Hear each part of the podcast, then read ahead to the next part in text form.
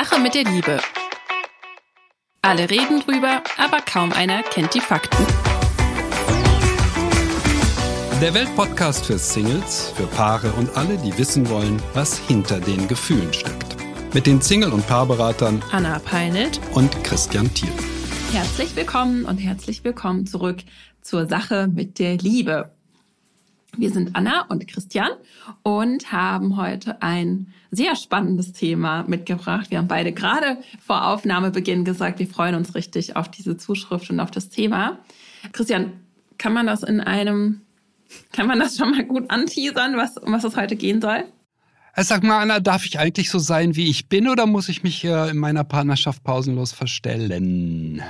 Würde ich dazu sagen. ja, tatsächlich, darum geht's. Ja, stimmt. darf ich ja? so sein, wie ich bin? Oh, ich darf so sein, wie ich bin. Oh, das wäre großartig. Ja, das ist tatsächlich das Thema. Ich fand es total berührend, diese Zuschrift äh, von äh, Julia. Und äh, muss sagen, oh Mann, ey, also da haben wir ein tolles Thema im Wickel, ja. Deshalb freue ich mich so sehr. Also ich bin mir sehr, sehr sicher, dass sehr viele, die jetzt hier gerade zuhören, sich darin auch zumindest in Ansätzen wiederfinden können. Aber äh, bevor wir hier lange um den heißen Brei reden, würde ich sagen, ich lese sie einfach mal vor. Liebe Anna, lieber Christian, ich bin ein großer Fan eures Podcasts und habe schon so viel mitgenommen. Ich bin Anfang 30 und habe schon vier Beziehungsversuche zu je zwei, zweieinhalb Jahren hinter mir. Im Februar habe ich einen neuen Mann kennengelernt und vorbildlich eure Dating-Tipps umgesetzt. Kein Alkohol, kurze Dates und mit Intimität acht Dates gewartet und so weiter. Kurzum, ich befinde mich nun im fünften Beziehungsversuch und wir teilen die gleichen Werte und haben auch ein sehr ähnliches Bild von unserer Zukunft. Nun der Haken. Seit ich 14 Jahre alt bin, leide ich immer wieder an einer Essstörung und depressiven Episoden. Derzeit befinde ich mich in meiner dritten Therapie und ich habe das erste Mal das Gefühl, dass ich es diesmal schaffen kann. Mein Partner weiß weder von Essstörung und depressiven Phasen noch von der aktuellen Therapie. Sollte ich ihm davon erzählen? Ich habe Angst, ihn zu überfordern und damit unser weiteres Kennenlernen zu erschweren. Ich würde mich so freuen, wenn ihr eine Folge zum Thema Abgrenzung, Nähe und Distanz machen könntet, nach dem Motto, so nah wie möglich, so fremd wie nötig. Ja, ja, jetzt aber. Also es ist, es ist mir wirklich nahe gegangen, das muss ich sagen. Zunächst, zunächst mal, also Julia, wirklich mein Glückwunsch. Das mit dem Alkohol ist mir also ganz, ganz wichtig, dass du den weggelassen hast. Ich musste gestern mal wieder einer Klientin erklären, ähm, dass man sich nicht zum ersten Date am schönen Elbstrand trifft und ähm, eine Flasche Sekt mitnimmt. Also du hast es vorbildlich gemacht. Das freut mich auch ganz sehr, dass du das geschafft hast. Das ist eine wichtige Grundlage. Und jetzt kommen ganz spannende Fragen. Ja, wie ehrlich darf ich sein? Muss ich sein? Ja, ich habe das ja vorhin so ein bisschen ironisch ausgedrückt. Darf ich eigentlich so sein, wie ich bin? Ja, ich glaube, ich darf so sein, wie ich bin. Und das gilt nicht nur für mich, das gilt auch für dich, Julia. Du bist, wie du bist. Du hast es verdient, dass ein Mann dich so liebt, wie du bist. Ja, eigentlich könnte man dann jetzt auch schon aufhören an der Stelle. Anna, das ist die kürzeste Aufnahme, die wir je gemacht haben. Ja, ähm, ja also Leute, ja. äh, empfehlt diesen Podcast weiter und äh, äh ja, also äh, das war jetzt alles, was wir zu dem Thema zu, bis zum ja genau. Nein, es ist tatsächlich der Kern. Natürlich dürfen wir so sein, wie wir sind. Meine Güte, was ist daran ehrenrührig? Und ich sag's mal ganz, ganz deutlich, ja. Dafür, für die Probleme, die du hast, Julia, ja, ist deine Herkunftsfamilie zuständig. Die, die hat das verbaselt, ja. Dafür das zu ändern, bist du zuständig. Da sind wir uns alle einig, das kann man niemand anderen überhelfen. Du musst was ändern, ganz klar. Aber für die Probleme, das ist nicht ehrenrührig, das ist nicht, das macht dich nicht zum schlechteren Menschen oder irgendwie sowas. Das ist einfach normal. Wir alle haben irgendwie irgendwas erlebt, ja, irgendwelche Herkunftsfamilienerfahrungen. Manche von uns müssen deshalb eine Therapie machen, andere müssen es nicht. Also ich selber darf damit prahlen, äh, über 20 Jahre meines Lebens in Therapie gewesen zu sein. Oder sagen wir mal 30. Nicht ganz, nein, das ist jetzt über ich war auch in Therapie. Nicht so lange, aber. Nein, das wäre auch schwierig, ja. so lange 25, da hättest du früh anfangen müssen. Aber ja, das ist so, das ist doch nicht schlimm. Das dürfen wir und das darf unser Partner, unsere Partnerin wissen. Ja. Die Frage ist nur wann. Anna, ähm, was denkst du darüber? Wann sollte sie es sagen, deiner Meinung nach? Oder wann naja. hätte sie es sagen sollen? Denn das ist ja die spannende Frage. Es ist ja jetzt schon ganz schön spät. Ich hoffe, ich, ähm, das wird nicht zu so ausufernd, denn ich habe mir sehr viel notiert zu diesem Thema, obwohl es eigentlich so leicht ist. Das sollte schon angesprochen werden, bevor beide sich emotional eingelassen haben. Ich habe zu diesem Thema mir einige Stichpunkte notiert und das erste wäre Nähe. zu Scham und Angst und so weiter möchte ich auch gleich noch kommen. Aber sie fragt ja ähm, so fremd wie möglich, so nah wie nötig. Und für mich gibt es nur so nah wie möglich, also kein Fremd überhaupt. Denn ähm, tatsächlich liegt ja genau da der Hund begraben, dass viele Paare zwar ganz okay glücklich miteinander sind, aber nicht so erfüllt, wie sie sein könnten, das Ganze also nicht so richtig juicy ist und vor allem nach ähm, einer gewissen Zeit nicht mehr, weil Nähe nicht ganz zugelassen wird. Also die meisten Paare sind sich nicht so nah, wie sie sein könnten, weil es noch ganz viel Unausgesprochenes gibt. Und es gibt eben nicht nur körperliche Nähe, sondern wir haben auch geistige Nähe, wir haben auch emotionale Nähe, im besten Fall in der Partnerschaft. Und oft passiert es, dass ein oder beide Partner auf einer dieser Ebenen die hundertprozentige Nähe äh, nicht sucht oder nicht zulässt. Und wenn da nur fünf Prozent dazwischen sind, und das sind eben diese kleinen süßen Geheimnisse, und in ähm, Julias Fall ist das ein bisschen größer, ähm, dann werden die ähm, auch tendenziell eher größer. Also fünf Prozent wird dann zehn und so weiter und so fort. Das hat dann zur Folge, dass Nähe immer weniger wird und dann eben auch auf anderen Ebenen. Und dahinter steckt ja eigentlich die Angst, sich ganz auf jemand anderen einzulassen. Aus Angst, sich dabei selbst zu verlieren, aus Angst, verlassen zu werden, enttäuscht zu werden oder was auch immer. Das ist eine Angst, die wir ja alle mitbringen in Partnerschaften. Und das Problem, wenn man dieser Angst jetzt den Raum gibt, dann geht man zwar vermeintlich kein Risiko ein. Sie denkt, ja gut, ich verschweige das jetzt und, und bin damit auf der sicheren Seite. Aber sie macht eben nicht die Erfahrung einer erfüllten Beziehung. Sie macht nicht die Erfahrung, dass sie so sein darf, wie sie ist und äh, bestätigt dadurch ihr eigenes Glaubenssystem immer wieder. Und trotzdem kann sie ja das, wovor sie am meisten Angst hat, nämlich dass er ihr dann ins Gesicht sagt, ich möchte keine Beziehung mit einer Frau mit, mit Essstörungshistorie oder mit depressiven Episoden. Und das kann sie aber nicht verhindern. Wenn sie es verschweigt nicht, wenn sie es offenlegt auch nicht.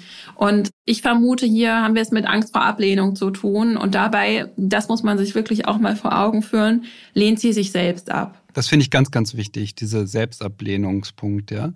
Ähm, das klingt nicht so wie, so bin ich halt, ne? So bin ich eben, ja, so stehe ich dazu, sondern das klingt so wie, ha, oh, so dürfte ich ja eigentlich gar nicht sein. Und deshalb habe ich das auch zu Anfang so betont. Natürlich darf sie so sein. Sie trägt dafür ja keinerlei Verantwortung. Wir dürfen uns nicht für irgendwas verurteilen, was wir überhaupt nicht wofür wir überhaupt nicht verantwortlich sind. Das ist nicht, nicht gut. Aber das ist ja genau das Spannende. Wir haben ja die letzte Folge ähm, zusammen abmoderiert und danach haben wir im Backstage noch zusammen gesprochen und oh, ähm, Backstage genau. Ne? Christian meinte nochmal, er versteht diese Thematik mit dem Alkohol und der Scham nicht. Also da könnt ihr auch nochmal reinhören. Letzte Folge hatten wir es über Alkoholismus und Co-Abhängigkeit und ich habe ihm auch gesagt, ich bin ja selbst Betroffene gewesen und mir war das immer unglaublich peinlich. Und das war so ein, so ein Ding, deshalb ich verstehe diese Scham, diese Angst, die mit bestimmten Dingen, die eigentlich gar nichts mit mir zu tun haben. Denn ob mein Vater Alkoholiker war oder nicht, das ist, ich bin das ja nicht. Das, das steht überhaupt nicht. Das sagt gar nichts über mich, meinen Charakter, mein Wesen aus, außer dass ich natürlich in eine gewisse Weise geprägt bin. Aber ich habe selbst sehr lange die Erfahrung gemacht, mich damit nicht zu outen und mich so meinen Partnern nicht zu zeigen und konnte dadurch eine bestimmte Erfahrung auch nicht machen. Also die Scham lag immer zwischen mir und einer erfüllten Beziehung. Die gilt es einfach abzulegen und durch Scham hält man eine Fassade aufrecht. Man ist tatsächlich auch nicht ehrlich, weder zu sich selbst noch zum anderen und nicht authentisch. Und weil mir das sehr oft begegnet, sei es irgendwelche ja, Essstörungen, Therapie, Teilnahmen, Alkoholismus in der Vergangenheit oder sonstige Makel, die Menschen sich dann selbst zuschreiben, habe ich noch ein paar ähm, weitere Annahmen. Also ich glaube, Julia vertraut sich nicht ausreichend, dass sie auch das meistern würde, wenn er sie ablehnt, wenn er ihr dann ins Gesicht sagt, du, das ist nichts für mich, weil sie ihren Wert, weil sie sich sehr darauf konzentriert, was gilt es zu verheimlichen als das, was bringe ich denn mit?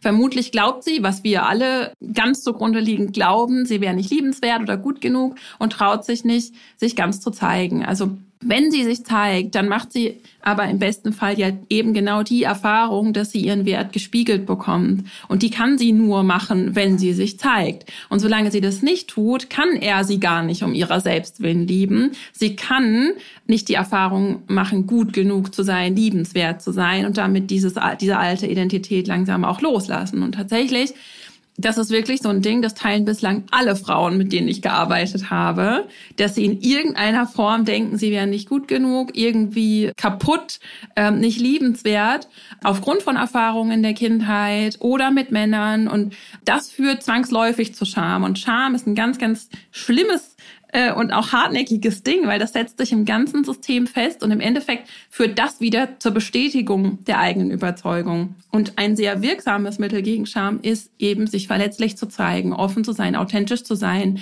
seien es Offenbarungen, seien es das Sprechen über Bedürfnisse, Teilen von Geheimnissen.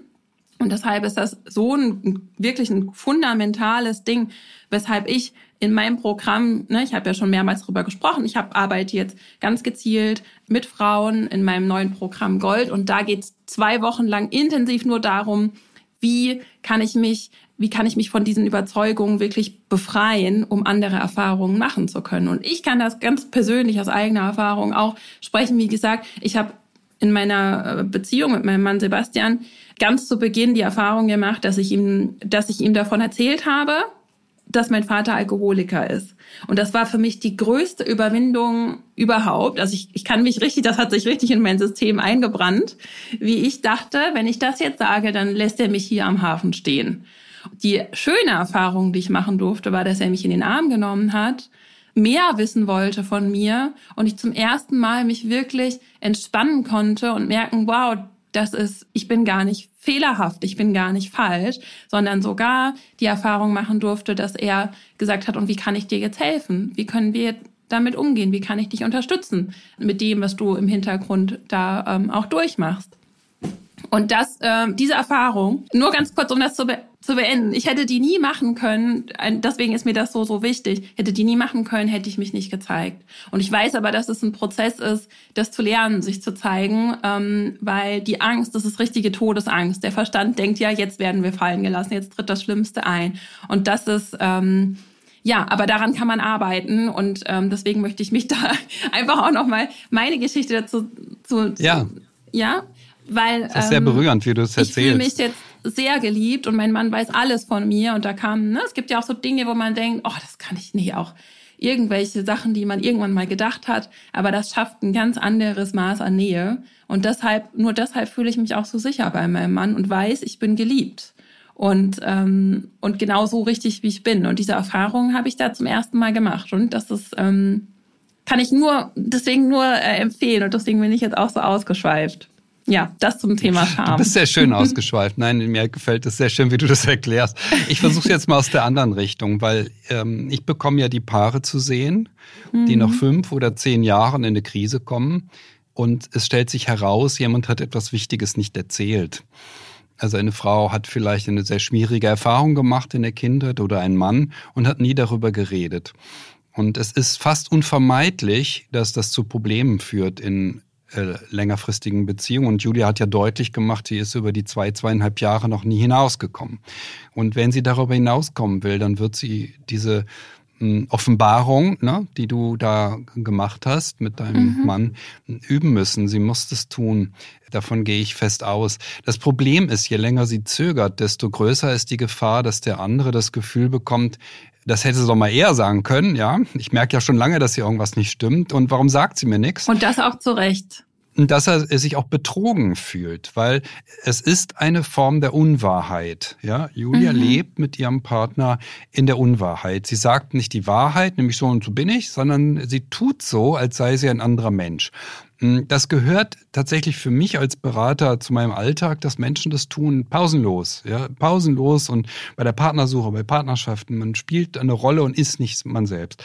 Aber das ist nicht gut. Es führt zu Problemen, und äh, deshalb bin ich ganz sehr dafür, dass sie vermeidet, dass er sich betrogen fühlt von ihr, ja. dass er das so lange nicht erfahren hat. Das wird ihnen vielleicht schon eine gewisse ähm, ja, kann ihm auch einen Stich versetzen. Also jedenfalls, wenn ein Mann nach fünf Jahren erst erfährt, ach huch, meine Frau hat das und das erlebt, ja, das hätte ich mal eher wissen müssen, dann hätte ich mich doch, hätte ich doch darauf eingehen können. Es gibt tatsächlich das Moment, dass das äh, sehr viel Schaden anrichten kann. Nichts zu sagen, weil dass sie in Zukunft keine Probleme mehr haben wird, das schließen wir aus. Hm, da kann sie auch nichts für. Sie macht eine Therapie, das freut mich ganz sehr. Aber sie sollte zu sich stehen, dazu stehen, wie sie ist. Und es ist, äh, äh, ja, du hast es ja gesagt, eine tolle Erfahrung, wenn der andere dann sagt, Mensch, ja, nimm dich in den Arm und wir schaffen das. Hm, äh, das nenne ich also hm, Intimität. Das ist wirkliche Intimität. Ja. ja wenn wir uns mit diesen Seiten, die wir haben, auch zeigen können. Wenn wir es damit nicht zeigen können, ja, meine Güte, ja, was soll dann passieren? Dann entsteht ein Fremdheitsgefühl in der Beziehung. Also wie fremd darf man sich sein? Ja, man sollte sich nicht fremd sein. Das funktioniert nicht. Ja, weil es nicht über zweieinhalb Jahre, liebe Julia, ja? Ja, man nimmt sich einfach wirklich die Möglichkeit, ähm, echte Nähe zu erfahren und dieses Gefühl, der andere ist für mich da und der andere hat aber auch, ich gebe dem anderen die Möglichkeit, sich auch frei für mich zu entscheiden.